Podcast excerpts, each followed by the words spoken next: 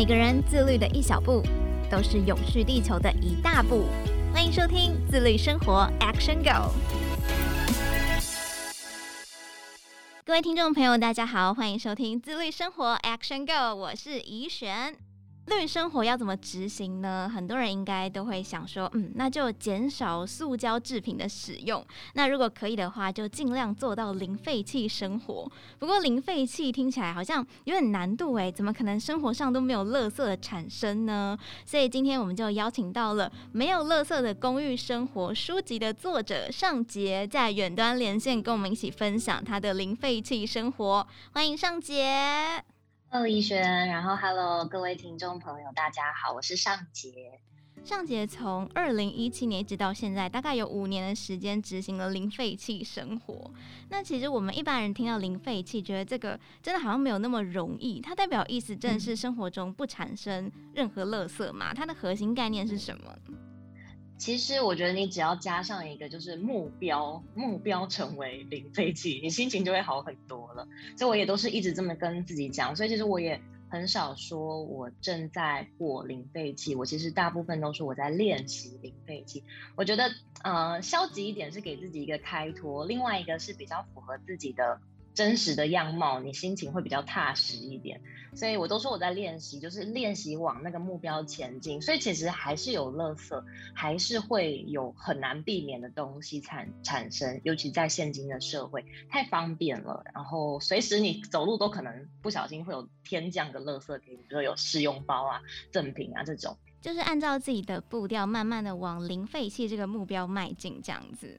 对，你要很快速，其实也很多人那种很积极的、很积、很希望可以快速达到。他其实也可以用很快速的方式，呃，嗯、几乎把垃圾减到很少。感觉还是要看是不看你的这样子。对，所以我觉得很有趣是，嗯、呃，平明明都是可能生活在同一个。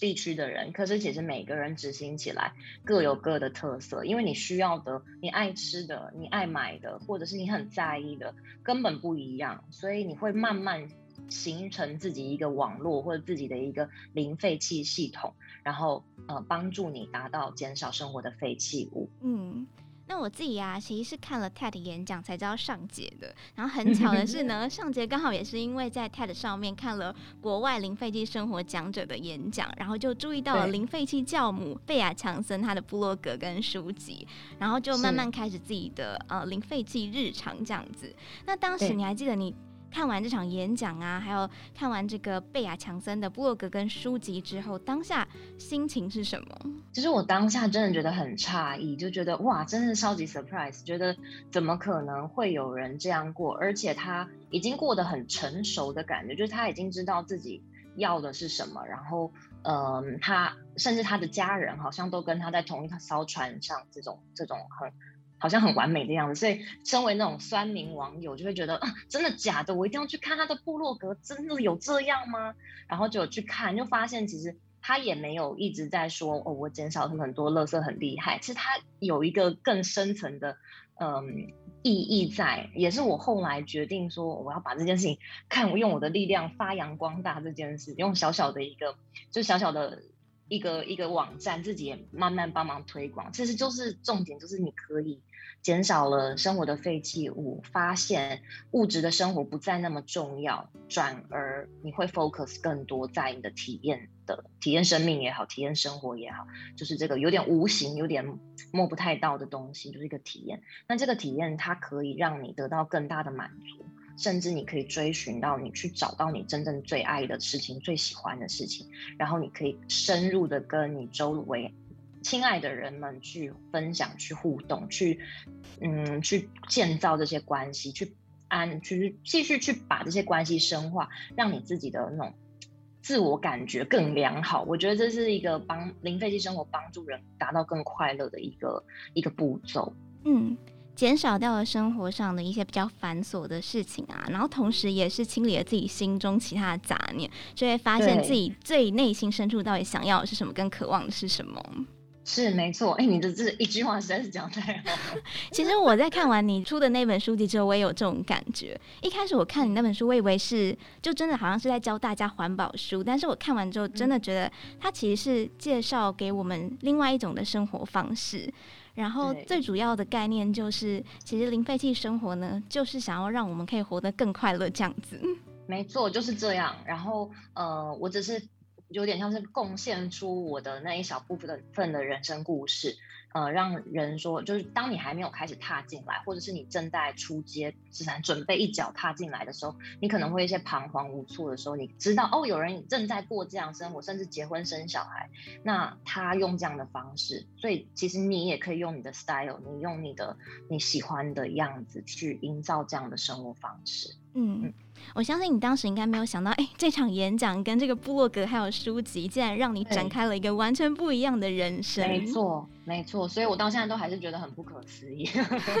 其实，就我们观察你的部落格啊，跟一些啊、呃、书籍文章的分享，真的会觉得你的生活真的蛮趋近于零废弃的。但是，我觉得，就对于一般人还没有接触环保的人，会想说，零废弃听起来好像 还是有点困难，没有什么自信可以做得到。上集要不要分享一下你在还没有执行零废弃生活之前，大概是怎么样的生活方式呢？可以，我在二零一七年那时候接触到这个观念的前一天，好吧，可能就是讲我可能早上起床，因为那时候是在医院里担任实习医师的角色，然后。那时候就是一个呃，就是一个很小的医院的螺丝钉，所以早上我们就是一边是学生，一边又是帮忙做一些呃医院的小小的一些可以帮忙抽血啊、帮忙送东西啊这种这种小角色。所以我们早上七点半通常都会有晨会，所以晨会之前我就可能六点半多就要准备起床，起床的话就好背包背着，然后就去走到医院的 Seven Eleven 买一杯咖啡，啊，因为学生嘛也没什么钱，就只有买小杯的。我还记得我都是买小杯的，三十五块。三十块，然后我就这样日复一日，那一整年就是在医院里，就是每天一杯。然后也根本没有在 care 有没有包装，有没有用重复使用的杯子之类的。然后中午我们可能就开始一天的查房啊，我当时可能用呃印，你要印抽血单，你就是一张一张的单子这样背出来。然后有时候就很常印错，或者是很常印到地当地就十几张就卡在里面，所以就是一直就是呈现一个很多纸张、很多塑胶，然后可能你要去帮忙安装管路，或者是身体的管路，什么导尿管啊、抽血，其实医疗用品这种呃很自然，当然就是一次性的东西。所以这个其实就是刷刷刷，就是一直要一眨眼，你可能就是，然后就去医院的污衣桶就倒一堆呃医疗废弃物啊等等的，然后中午可能又是一次便当，那第一次的便当会议又有可能大家一起订那个手摇椅，然后就是一个有点无头苍蝇，然后又初出茅庐，你可能塞了一堆要的东西，可是又不知道怎么用出来，就是一个可能你印象中实习是有点慌乱的那种样子，所以那个时候我看到这样的生活，就觉得。就我根本没有在管这个东西有没有环保，有没有永续，然后有没有可可回收，我连可回收都 I don't care。所以，呃，那个时候我也觉得自己那时候还蛮，嗯、没有意识的。但我觉得我不是故意的，因为我也很想要对做点好事。我也知道哦，不要一直拿塑胶袋。所以有时候我那时候我可能会做的就是，说真的有早餐店阿姨，我可能会跟她说哦，不用塑胶袋。那就给我拿着。我那时候可能只有这样，偶尔会这样，或者自己那个塑胶袋会折好，折成那种三角形，漂亮，就觉得嗯，我有把我的塑胶袋收好，真棒。就是那时候可能就是停留在这样的状态里。然后我也是会逛网拍，每一季我还是会买，可是就一样，学生我可能每一季只有五百块扣打买一件上衣这样，所以就是大概大概是这样。但是我还是会去逛，然后而且也会呃。嗯，屈臣氏买一送一的卸妆油啊什么，我就买一送一，我就一定要给他拿到那个买一送一的那个选项。看起来之前的生活其实跟我们一般人没有什么差别，甚至好像还。比我们制造出更多一点点。那我觉得大家听完刚刚那一段，应该会觉得，嗯，自己应该有自信可以做到，能减塑啊，零废弃。对啊，因为上节都可以做到，我们应该也可以。那请问上节还记得自己刚着手零废弃生活的时候啊，是从哪一个部分开始，然后慢慢的接近于零废弃？其实我真的就是从带一双筷子，然后，呃，那时候甚至很流行，开始有那个。不锈钢吸管出现，所以我有跟我们班的团购买了不锈钢吸管，这就是另外一个话题，就是你到底有没有需要再额外去买一个环保商品的议题。但是基本上就是你需要你再买就好了，你真的需要你会用那你再买。但只是环保吸管我后来也没有一直用，所以我后来就直接就口喝，所以我后来就加上一个咖啡杯。但是咖啡杯也是现成的，就是我朋友刚好送我的。虽然我没有很喜欢那个样子，我的我用到现在在我旁边，上面都没有什么那个字都不见了。所以，但是我一开始就不喜欢的样子，但是后来就因为没有我没有其他的选项，我就说好吧，不然我就用用看。如果真的用好了，我再买一个喜欢的好了。我那时候其实我后来觉得我的观念那时候还不错，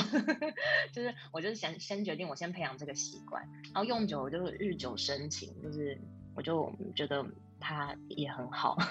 它已经帮我省下五年，乘以可能每年两百杯吧，至少那可能更多一点对。对，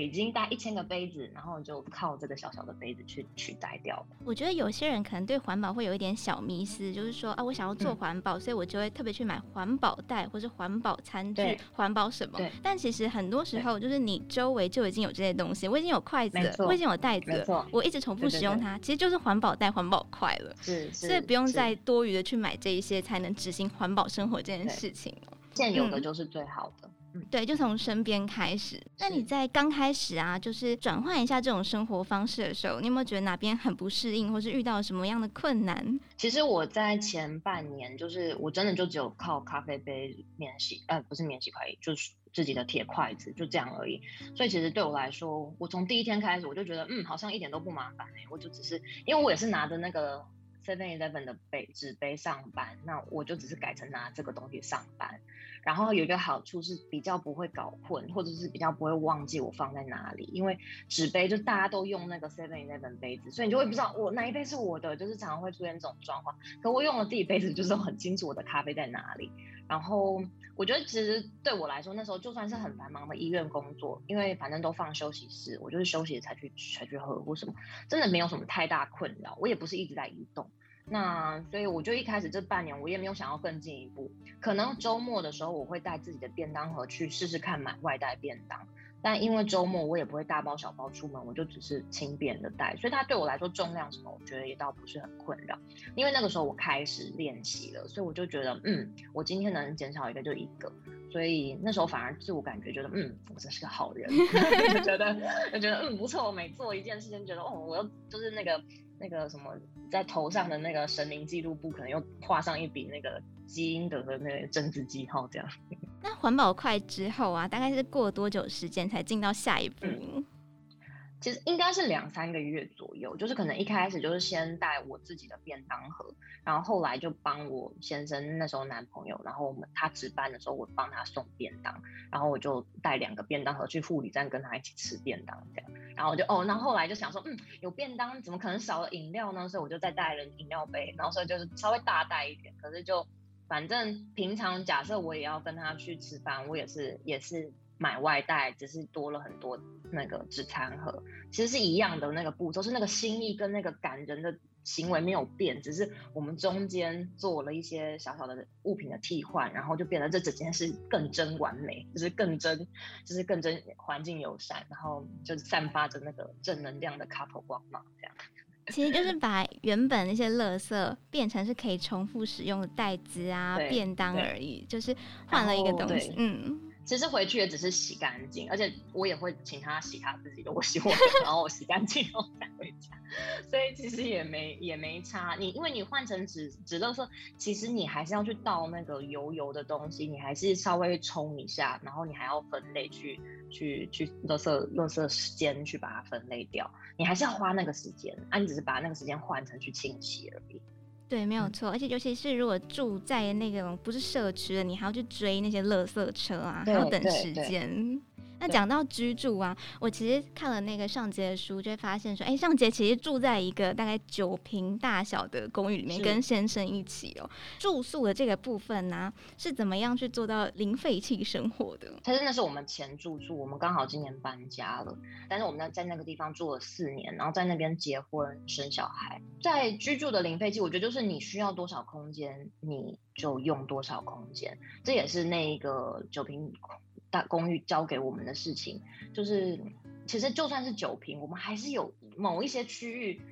一可能一整个礼拜不一定会经过一次，你知道，就是还是有一些边边角角，明明没有地方，没有没有东西的，你还是不会去经过。你可能最爱花时间的就是在你的沙发上，就是追剧啊什么，或者在床上睡觉，或者你顶多在洗碗或者是洗澡，就是就连酒瓶而已，我都不一定每一个 corner 都会用到。所以我就觉得，呃，再大那有，如果你没有去使用，那有什么意义？那同样，因为它很小，所以我们不可能塞满它，塞满它，我们连坐的位置都没有，光家具、床跟沙发，我们可能就只剩下七平吧。那桌子再搬进去，椅子搬进去，就剩六平，所以我们实际上可能也许使用只有五平的大小而已。但是在那中间，我们其实就一直在。很多地方其实它是可以转换用途的，比如说餐椅，我们可以用来当阅读椅，那我们也可以把它当，我们就坐在地上把它当成小茶几，就是在那样的空间，你会衍生出一种多功能的变化，让每个人就比较，就是我们的生活会更有弹性，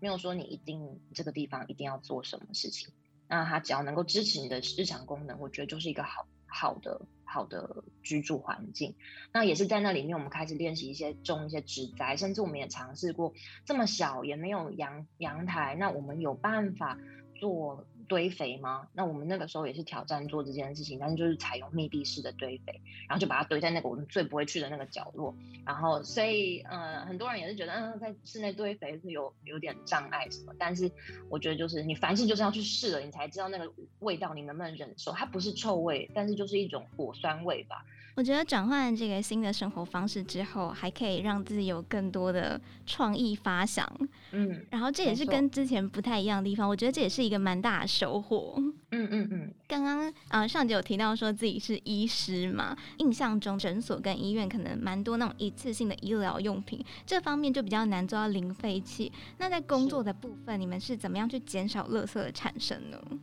其实这件事情就攸关病人安全啊，病人安全还是医疗场域里面最大的一个共识跟一个最重要的要前提，所以我觉得只要是呃不违反病人安全之内的，比如说像我个人层面好了，我都还是从个人层面出发，就是像我刚才说的，我去工作的时候我带的餐食，我自己呃要吃的东西，自己餐具，那我自己用自己重复使用的，但是。我会在，因为我是中医师，是我的诊所中医师，我们可能看很多是，嗯，比如说妇女啊来调经啊，或者是什么，或者是很多是，比如说妈妈族群，可能工作很繁忙啊，又要又可能又有自自己的正职等等的，就是他们一直在很忙的状态下，身体就会出现很多症状，所以其实我做的事情就是在跟一边跟他们厘清他们的。可能工作繁忙点，然后可能会导致什么样的症状之外，我也会跟他们适时的介入一些呃简化生活的理念。我也会跟他说，其实你帮我就是呃餐餐帮我稍微分明一点点，或者是你时间到肚子有饿的时候，你不要拖，你就去吃饭，你就把那个时间切出来，你该吃饭就吃饭，你不要为了其他有的没有的事情。就牺牲了你自己的肠胃，导致你的脾胃受伤。我反而是走一个理念理念宣达派，而非实际上 那个要做什么事。就是给他这样子的观念，让他以后生活呢可以变得可能更顺遂啊，更开心、更健康一点。就是我也没有想要给患者太大的压力，因为因为这件事情就是每个人的选择生活的权利，嗯、那他可能也有很多自己的。背景的状况是我们没有办法呃厘清或没有办法马上介入的。除了是在医疗工作环境啊，我觉得比较不容易的是在婚礼去办到零废弃这件事情，因为我觉得很多人对于婚礼都会有一些。梦寐以求那种想象，尤其是女生可能会有一些想要公主办那种婚宴啊，通常会比较华丽一些些，会有一些装饰啊，有时候过程中还会因为玩游戏产生一些小乐色哦。我就是看了书籍之后，知道上节举办了一个零废弃的婚礼。其实我在看到那个章节的时候，我第一个想法跳出来是，嗯，如果是想要零废弃的话，那怎么没有想过直接登记结婚呢？你当时有这种想法吗？当然有，当然有。就是我我记得我们的文章一开始被开始分享，我们原本没我们没有想到那一篇文章受到这么大的的分享，很多人都说那就不要办就好了。我就是说我举双手同意，就是完全就是同意这件事情。但是就是你知道人在江湖身不由己，还有一个啦，还有一个是你可能还是希望可以。最大还是希望分享这个快乐给，而且那时候没有疫情，所以我也没有什么借口，就觉得我就是想让我爱的人，然后爱我的人可以看看我们就是就是结为眷眷属这种这种就是 celebrate 这个这个开心就对了。所以我觉得每个人都值得有这个时刻，那每个人也都可以有选选择的权利。所以我们决定要办，那我们要办，那我就要办一个稍微符合、比较符合我跟我先生共同理念的一个婚礼。其实我觉得这个也是要告诉大家说，执行零废弃生活不代表说生活中就没有仪式感，还是可以，啊、但就是用自己的方式去让它做到。呃，对于地球可以降低这样子的负担呢？想要请尚杰分享一下，你大概的婚礼流程是怎么样进行的？我们的婚礼是办在下午到晚宴，所以我们下午其实是一点才开始准备，就是包含场布啊，然后我化妆啊，因为我只有一套妆法，然后就只有一件礼服，那我先生也是一套礼服，然后就这样，所以我们其实光我新娘的妆法。就大概一个小时内，可能四十分钟就结束了。然后我们五点的时候做证婚仪式，就是在一个小拱门前面互相宣读我们的彼此爱的箴言，这样。然后，呃，讲完半小时，大家就是趁着还有太阳的时候拍拍合照。八点半就就是收的完全干净，然后九点之前就到回到市区的家，然后就看电视。最后这一场婚礼大概剩下来的是什么样子的垃圾呢？嗯，剩下的垃圾还是有，主要还是卫生纸。如果你不不算那个外汇的垃圾，因为外汇是外汇公司会收，但是外汇公司跟我们回馈是说，那一场婚礼我们少了，呃，他们往常的量大概少了大概四分之三左右。呃，主要原因是第一个是我们有请我们的呃宾客都自备容器，所以我们就说小的、中的、大的，嗯，越大的都可以这样。然后，所以大家都带了，小的、中的、大的都带了，然后他们就带回去，所以打包的其实就剩就就用掉蛮多的，所以他那个婚礼宴公司也根本没有用到那个一次性的打包容器，唯一有的可能是那个那个一盘一盘的 buffet 上面会盖那种塑胶的那个保鲜膜，因为他们在运送的过程中怕会溢出来什么的，所以就那个保鲜膜是有的。然后他们也没有提供，我也请他们湿纸巾跟卫生纸不要逐桌放，我说你要放，你帮我放在那个。我没有湿纸巾，就卫生纸是放在那个呃餐的那个整个长桌的最后面啊。但是我们每一桌上面都有用我们自己用圣布车的小手帕，所以我们就带头，就我们两个住在前面的主桌，主桌就只有我跟他，就很像那个主播的位置，我们就全场场控，所以我们没有主持人，就是只有现场，我们自己拿着麦克风想讲什么就讲什么，然后朋友要跟我们聊天就拉椅子到我们旁边跟我们一起聊天。那你们两个人对于这场婚礼，觉得结束之后最大的收获是什么？我觉得最大的收获就是你的体力很 OK 哈，就是就是你没有因为一场婚礼而整个人就是。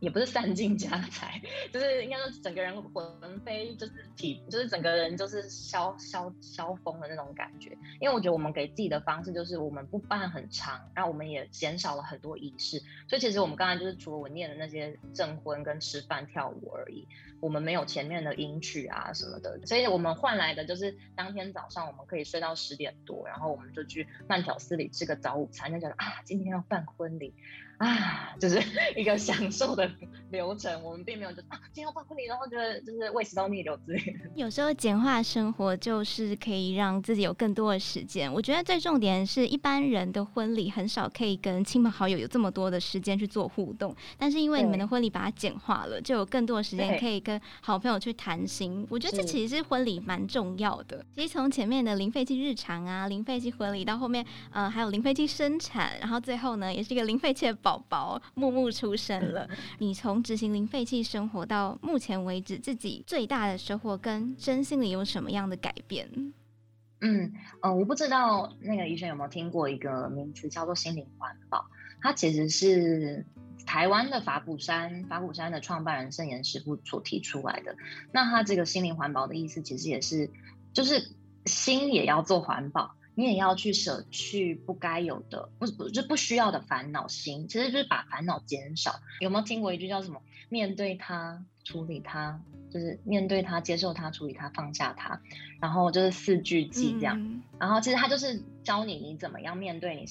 生命中困难的时候，你要去怎么去去处理，就是一个四个步骤。我觉得它跟那个五个二零飞机的五个二很像。那第一个是你你拒绝你不需要的垃圾。然后你减少你所需要的东西，然后你重复使用那些你现有的东西，然后最后你才去进入处理、回收它，或者是你去把它堆肥，然后变成一个循环。那我觉得，嗯、进入零废弃生活之后，它因为让我减少了实体的垃圾。所以也相对像刚刚说到一些好处，你简化了你的生活之后，你的空闲的时间变多了。我就是在重新再赚自己给自己的生命值，就是有点像是我又做了一个好的举动，那我自己很不错，然后给自己加一点油，给自己打一剂强心针的感觉，然后慢慢就是一小个小的行动去累积自己对自己的信心。